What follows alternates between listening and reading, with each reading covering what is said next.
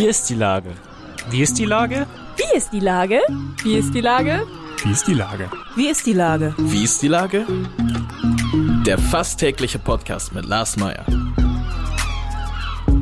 Wie ist die Lage? Unser fast täglicher Podcast als Kooperation von der Mopo und der Gute-Leute-Fabrik spürt tagesaktuellen Fragen nach.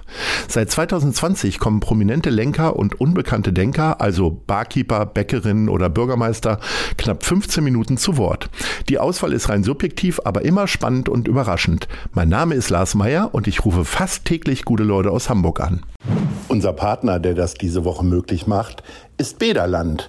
Entdecken Sie an zehn Standorten in Hamburg Saunawelten zum Abschalten und Genießen. Das war Werbung. Herzlichen Dank. Heute befrage ich die Bundestagsabgeordnete der SPD Hamburg Nord, Dorothee Martin. Ahoi, Dorothee. Moin, Lars. Liebe Dorothee, mehr als 100 Tage bist du nun im neuen Bundestag. Du bist ja keine ganz neue mehr in Berlin, gehörst aber auch nicht ganz zum alten Eisen. Wie ist denn die Lage in Berlin? Ach, die Lage in Berlin ist erstmal toll, weil wir dürfen regieren mit einem Bundeskanzler Olaf Scholz. Und wenn du mich vor einem Jahr gefragt hättest, wie die Lage ist, da hätte ich noch ein bisschen kritischer geantwortet. Ne? Also ich ähm, freue mich immer noch, dass wir diese Verantwortung tragen dürfen, dass ich diesen Wahlkreis auch gewonnen habe. Und natürlich ist das alles jetzt herausfordernd, das ist spannend, aber ich mache diesen Job nach wie vor sehr, sehr gerne. Jetzt ungeachtet von der Regierungsverantwortung, neue Legislatur, du bist ja quasi in der Mitte der alten Legislatur quasi reingesprungen oder fast zum Ende mhm. hin eigentlich schon. Ist es trotzdem irgendwie noch so ein, so, ein, so ein Frischlingsgefühl? Musstest du ein neues Büro suchen oder bist du da, äh, konntest du da schon auf deine Erfahrung aufbauen? Also ganz offen gesagt, nee, Frischlingsgefühl ist es jetzt nicht mehr, was aber damit zusammenhängt, dass wir in dieser großen Fraktion mit 206 Abgeordneten 104 wirklich neue haben. Und da ist es völlig richtig, was du sagst. Noch so ganz lange bin ich nicht dabei, also seit Mai 2020. Aber jetzt neue Legislatur heißt neue Fraktion. Und deswegen ähm, äh, verlaufe ich mich jetzt nicht mehr im Gegensatz zu vielen neuen Kollegen im Bundestag. Habe aber gleichwohl jetzt, ähm, dadurch, dass ich ja Sprecherin für Verkehrspolitik geworden bin, jetzt auch ein neues Büro bezogen. Aber das ist jetzt alles gut über die Bühne. Genau. Das heißt, wenn man äh, so ein einigermaßen vernünftiges Amt bekommt, kriegt man gleich ein besseres Büro. Ist das quasi mit Motivation dann aus diesen Einzeller-Büros da rauszukommen? Nee, ganz und gar nicht. Also das Büro ist jetzt ein Ticken größer, aber vorher habe ich auf den Hauptbahnhof geguckt, was für eine Verkehrspolitikerin ja auch toll ist. Jetzt gucke ich in den Innenhof, aber nee, darum geht es nicht. Aber es gibt bei uns sogenannte Funktionsbüros das heißt, ähm, alle, die Sprecherfunktionen haben oder auch stellvertretende Fraktionsvorsitzende sind, sollen auch ein bisschen enger zusammensitzen. Und deswegen sind wir meistens quasi in einem Bürogebäude ähm, zusammengezogen. Und da sitze ich jetzt auch. Jetzt gibt es so viele schöne Themen, für die man sich interessieren kann. Und du suchst dir nun ausgerechnet Verkehr aus. Ja. Also ich sag mal, wenn Corona vorbei ist, dann ist Verkehr und die ganzen Problematiken, die da so mitschwingen, ja eigentlich mit eines der größeren Probleme sozusagen. Ein ewiges Streitthema hier in Hamburg. Ich glaube, es gibt kaum beliebte Verkehrspolitiker. Warum hast du dir sowas ausgesucht? weil es einfach mit das schönste Thema ist. Also ich mache das jetzt ja nicht nur auf Bundesebene, ich mache das seit ja, eigentlich seit 98, also seit ich in die SPD eingetreten bin, habe das hier über zehn Jahre auf kommunaler Ebene gemacht in Hamburg Nord, habe es dann auf Landesebene gemacht, war ja auch verkehrspolitische Sprecherin der Bürgerschaftsfraktion. Und es ist einfach das Thema, was jeden einzelnen Menschen ganz direkt in seinem persönlichen Leben trifft. Also du gehst morgens irgendwie durch die Haustür auf die Straße und du bist Verkehrsteilnehmer, Verkehrsteilnehmerin. Ja, was natürlich dazu führt, dass jeder auch in gewisser Art und Weise mitreden kann oder mitreden möchte. Das ist ein sehr emotionales Thema, also nicht nur in Hamburg, ähm, sondern eigentlich komplett in allen 16 Bundesländern. Aber es hat auch so wahnsinnig viele Chancen eben zu gestalten. Also natürlich Klimaschutz ist jetzt Thema Nummer eins. Ne? Aber wir wissen auch, es ist eine große soziale Frage. Also wie, welche Mobilität gibst du den Menschen nicht nur in Hamburg, sondern gerade auch im ländlichen Bereich? Ist eine Wirtschaftsfrage, ist eine Frage auch von Stadtentwicklung. Also ich finde, ähm, ich habe da eine Riesenleidenschaft dafür und es ist kein einfaches Thema, aber welches Thema ist das schon in der Politik und ich brenne echt dafür. Ich mache das total gerne. Nun ist das aber ja ein Thema, was seit vielen Jahrzehnten einfach nie neu gedacht wird. Also es sind ja immer nur ein bisschen Polituren möglich. Also Agnes Tjax eröffnet hier regelmäßig neue Radfahrwege. Aber so, dass wirklich mal eine Revolution dabei entsteht. Ich erinnere ja nur daran, dass du regelmäßig nach Berlin fährst und äh, wir ja mal hätten den Transrapid auch kriegen können. Und dann wären wir innerhalb von einer Dreiviertelstunde, glaube ich, nach Berlin gekommen.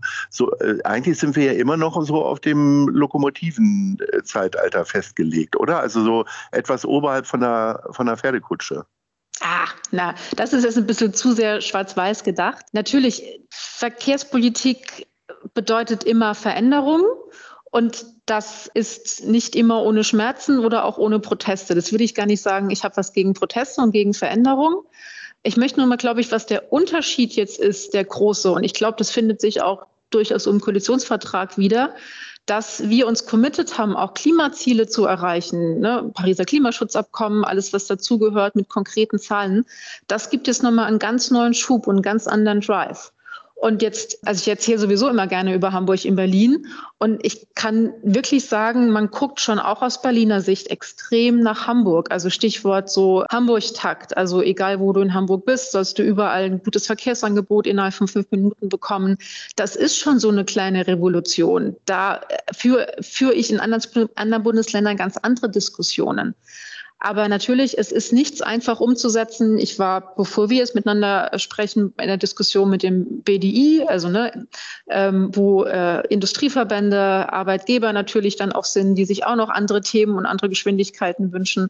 Und es ist immer die Aufgabe, ein großes Ganzes zu schaffen. Ich es mal so die Frage vielleicht sehr einfach beenden. Olaf Scholz hat im Wahlkampf gesagt, man muss auch mal Konflikte aushalten oder mehr Konflikte aushalten müssen. Und ich glaube, das wird auch eine große Aufgabe jetzt in dieser Koalition sein, mit allen Veränderungsprozessen, auch wenn ich äh, auf Klimawende gucke, also Grüße an Herrn Habeck. Das wird nicht konfliktfrei sein genauso wenig ist es Verkehrspolitik, aber wir müssen daran. Ja, also Konflikte aushalten ist immer ein bisschen ein Problem. Ich bin ja doch immer eher fürs Machen. Und ähm, ist es nicht so, dass gerade ihr Verkehrspolitiker immer eigentlich fast alles übers Auto denkt? Also wenn ich überlege, ich habe jetzt gerade ein, ein, äh, ein, ich bin auf E-Mobilität umgestiegen, kriege da ganz viel Geld hinterhergeworfen, dass ich mir ein Auto für E-Mobilität hole. Die Leute, die aber ganz bewusst sich auf ein, gegen ein Auto entscheiden, kriegen nicht mal eine Bahncard 50 hinterhergeworfen. Das wäre ja eigentlich mal eine Idee. Also das meine ich halt mit revolutionären Ideen. Ja, wobei, jetzt muss ich sagen, ganz viele Untersuchungen ergeben, das wird ja auch die Hamburger Hochbahn Henrik Falk sagen, dass der Preis nicht das Entscheidende ist, ne? weswegen die Leute vom, vom Auto auf ÖPNV oder auf Bahn umsteigen. Da geht es um äh, Angebot, also ne, fährt die Bahn jetzt alle halbe Stunde wie Hamburg oder Berlin oder fährt ne, die, die U-Bahn, wie schnell erreiche ich die? Ist es komfortabel? Ähm, ist es angenehm? Ist es sicher? Und dann spielt der Preis noch eine Rolle. Aber ich bin bei dir. Das Auto ist oftmals noch der Deutschen liebstes Kind. Ähm, ich werde auch immer Menschen haben, die Auto fahren wollen oder auch müssen. Ich verurteile die auch gar nicht. Aber wenn ich würde mich auch nicht dann, verurteilen. Ne, siehst du? Nee, tue ich auch nicht. ja, ja. Absolut nicht. Auch nicht in Hamburg. Aber wenn dann, wenn es geht, bitte äh, klimaneutral oder elektromobil. Und alles andere geht wirklich über den guten Ausbau des Angebots. Und da haben wir jetzt schon gerade in Hamburg eine echte Schippe draufgelegt. Das ist jetzt auch eine große Aufgabe bundesweit. Stichwort Deutsche Bahn. Ich habe gerade über Güterverkehr diskutiert. Also auch da, da ist noch was dran. Und ich habe auch den Eindruck, dass doch langsam, also die Menschen wollen auch mehr Bahn fahren und jetzt müssen wir auch das Angebot schaffen. Und Preis spielt auch eine Rolle, aber nicht den entscheidendsten Aspekt. Ich habe im Eingang schon gesagt, dass dein Wahlbezirk Hamburg Nord ist. Dort gibt es ja. noch einen ganz bekannten Vertreter. Du hast ja die äh, Wahl in diesem Wahlbezirk gewonnen. Äh, zweite ist dann Katharina äh, Beck geworden mhm. von den Grünen. Und dritter ist Christoph Ploss der aber tatsächlich in den letzten 100 Tagen, also äh, etwas mehr oder etwas länger als die Bundestagswahl entfernt, bundesweit doch immer wieder schön für Aufsehen sorgt. Also schön oder nicht schön, das ist die Frage. Äh, was unterscheidet dich von Christoph Ploss? Wie beobachtest du so jemanden, der mit so einer großen Pauke regelmäßig durch die TV-Talkshows zieht? Also Christoph und ich kennen uns seit Gott, äh, über 15 Jahren. Wir haben 2008 zusammen in der Bezirksversammlung Hamburg-Nord angefangen. Also wir kennen uns ganz gut. Ich glaube, wir sind zwei Politiker mit sehr unterschiedlichen ähm, Stilen und auch unterschiedlicher Art zu kommunizieren. Du hast es gesagt, ich habe es geschafft, diesen Wahlkreis zu gewinnen bei der letzten Wahl. Also habe die Zustimmung auch der Wählerinnen und Wähler hier bekommen. Christoph ist natürlich auch Landesvorsitzender der CDU und ist dort jemand, der äh, sehr gerne zuspitzt. Insofern ist das seine Art zu kommunizieren. Ich habe vielleicht eine andere. Wagst du denn auch ein Urteil, was besser ist? Ich glaube, da gibt es nichts besser und schlechter. Es muss, es muss authentisch sein und zu den Menschen passen. Und ich glaube, das ist auch eine Erwartungshaltung an Politik, dass sie, dass Menschen, die ähm, ja die Bevölkerung vertreten, authentisch sind, dass sie ja, dass nur das quasi Versprechen zusagen, was sie wirklich halten können und dass sie glaubwürdig sind. Und das ist zumindest mein Anspruch, den ich versuche jeden Tag zu realisieren. Um deine Wählerinnen und Wähler äh, zu pflegen, gibt es ja viele Möglichkeiten. Du hast unter anderem auch eine telefonische Bürgersprechstunde. Wird jetzt keine Erfindung von dir sein.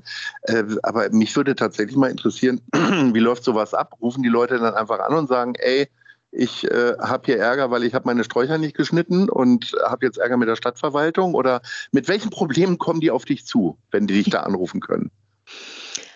Das ist total unterschiedlich. Also mit dem Thema, ähm, ich habe hier Ärger mit der Stadt, da kommen die Leute eher in mein, in mein Büro. Ich habe ja hier so ein, so ein Ladenlokal, nee, wirklich, ich habe so ein Ladenlokal hier äh, neben der U-Bahn Fußbüttel, also ähm, sehr, sehr präsent. Da kommen wirklich Menschen mit vermeintlich kleinteiligen äh, Themen oder Problemen, aber das sind in dem Moment, ist das wichtig für die und insofern bin ich auch dafür da. Und bei der Telefonsprechstunde merkt man sehr, dass die Leute anrufen, um was anzusprechen, was ihnen so ein bisschen schon länger auf der Seele liegt oder was gerade jetzt ähm, in den Medien aufkam. Das war natürlich viel Corona gewesen die letzten Monate. Das war vor ein paar Wochen auch so zum ersten Mal Russland-Ukraine-Konflikt. Das waren aber auch einmal, das fand ich total nett, ähm, hat ein Hausmeister angerufen, der eine Wohnanlage in Langenhorn betreut und der sagte, Mensch, meine Leute jetzt so mit steigenden Energiepreisen und so und was sage ich denen denn, was machten ihr da und so. Also auch ganz klassisch mal nachfragen. Ein anderer Herr, der ruft es öfteren an, weil er äh, möchte, dass ich die Laubbläser in Hamburg verbiete. Also es, es gibt da äh, ganz, ganz unterschiedliche ähm, Sachen. Ja, wie gesagt, kleinere Themen eher so, wenn die Leute reinkommen und größere Themen oder so ein bisschen das, was morgens vielleicht auch in der Zeitung stand, das wird dann eher bei der Telefonsprechstunde. Wann hast du das letzte Mal so ein Thema aufgenommen, dass du gesagt hast, oh, das ist wirklich gut, da muss ich mich mal ranmachen? Also mir hat wirklich dieses nochmal dieses Feedback von dem Hausmeister sehr geholfen, weil das ist ja im Moment eine, eine extrem wichtige Debatte, wie kriegen wir steigende Energiepreise in den Griff. Also gibt ja auch den Kabinettsausschuss jetzt dazu. Und sowas nehme ich halt auch da mit und sage so in Fraktionssitzungen oder wenn es debattiert wird, hör zu. Das ist was, was die Leute, was denen wirklich unter Nägeln brennt. Und deswegen sind auch solche Sprechstunden so wertvoll um auch wirklich ein Feedback zu kriegen, ist das, was wir in Berlin besprechen, auch wirklich das Thema, was die Leute vor Ort dann interessiert. Und natürlich, ähm, um beim Beispiel Laubbläser äh, zu bleiben, klar gibt man, das ist, das ist wirklich ein, ein Bundesgesetz, weil es hat mit dann äh, Lärmschutz zu tun. Das gibt man äh, dann zu seinen zuständigen Fachkollegen, kriegt von denen eine Antwort. Also den Anspruch hat auch jeder, dass man sich drum kümmert, aber ob man es mhm. dann gleich ändern kann, ist dann auf dem anderen Blatt. Ja, nun repräsentierst du ganz wunderbar den Norden von Hamburg. Ich bin ja eher so im äh, äh, nicht ganz Südwesten äh, und deswegen sind so Fahrten in den Norden eher so äh, Wochenendfahrten für mich. Und so kommen wir zu unserer Top 3. Ich würde ganz gerne von dir äh, mal ganz ungehemmt deine drei Lieblingsrestaurants im, in deinem Wahlbezirk erfahren. Was wäre denn Platz 3? Ich mache das ein bisschen auf, dass es nicht nur Restaurants sind, sondern ja. vielleicht auch so äh, Café, also Platz drei. Ja. Gibt sowohl in Fußbüttel als auch in Winterhude, ist das Café Luise. Ähm, mhm. Mit mega toller Marmorkuchen. Und mega toller Marmorkuchen. Ich finde Marmorkuchen so langweilig. Nee. Okay. Ich nicht. Und ähm, das, da, da, scheiden sich die Geister dran. Äh, ich ja. liebe ja Kümmel.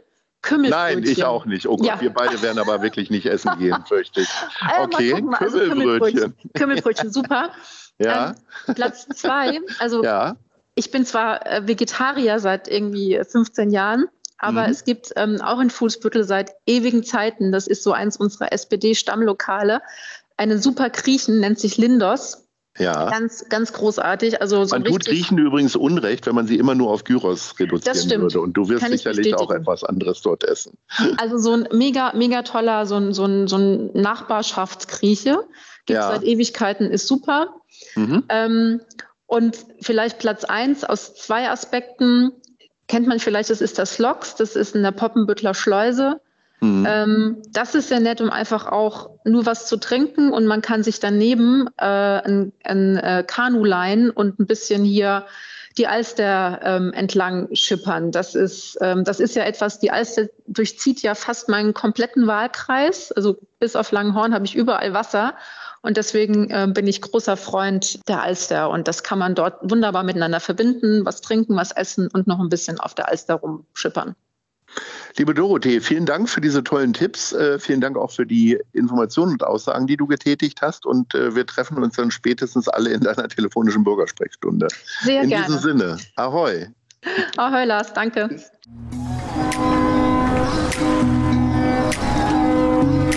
Eine Produktion der Gute-Leute-Fabrik in Kooperation mit der Hamburger Morgenpost.